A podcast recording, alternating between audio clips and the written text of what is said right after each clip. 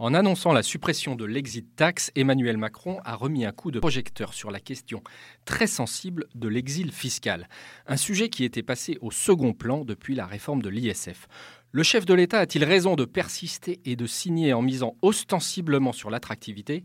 Le juge de paix sera l'évolution des investissements dans l'Hexagone, mais aussi celle des départs à l'étranger de contribuables aisés. Et sur ce dossier, l'observation est souvent frustrante en raison des délais pour recueillir les renseignements et du peu d'empressement des gouvernements pour les rendre publics. Les données que nous publions ce jour dans les échos portent sur l'année 2015. Il faudra donc au moins deux ans avant de mesurer l'effet Macron sur l'exil fiscal. Il reste que ce nouveau rapport fourmille d'informations qui permettent de tirer les enseignements du quinquennat précédent. S'il n'y a pas eu d'exode massif, les départs des plus aisés ont été significatifs et leur effet cumulé a fragilisé les bases d'un impôt sur le revenu extrêmement concentré. Pour mémoire, 750 000 ménages déclarent plus de 100 000 euros de revenus par an.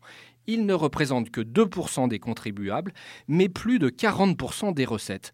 Or, le nombre de départs pour l'étranger de foyers déclarant plus de 100 000 euros a dépassé 4 300 en 2015.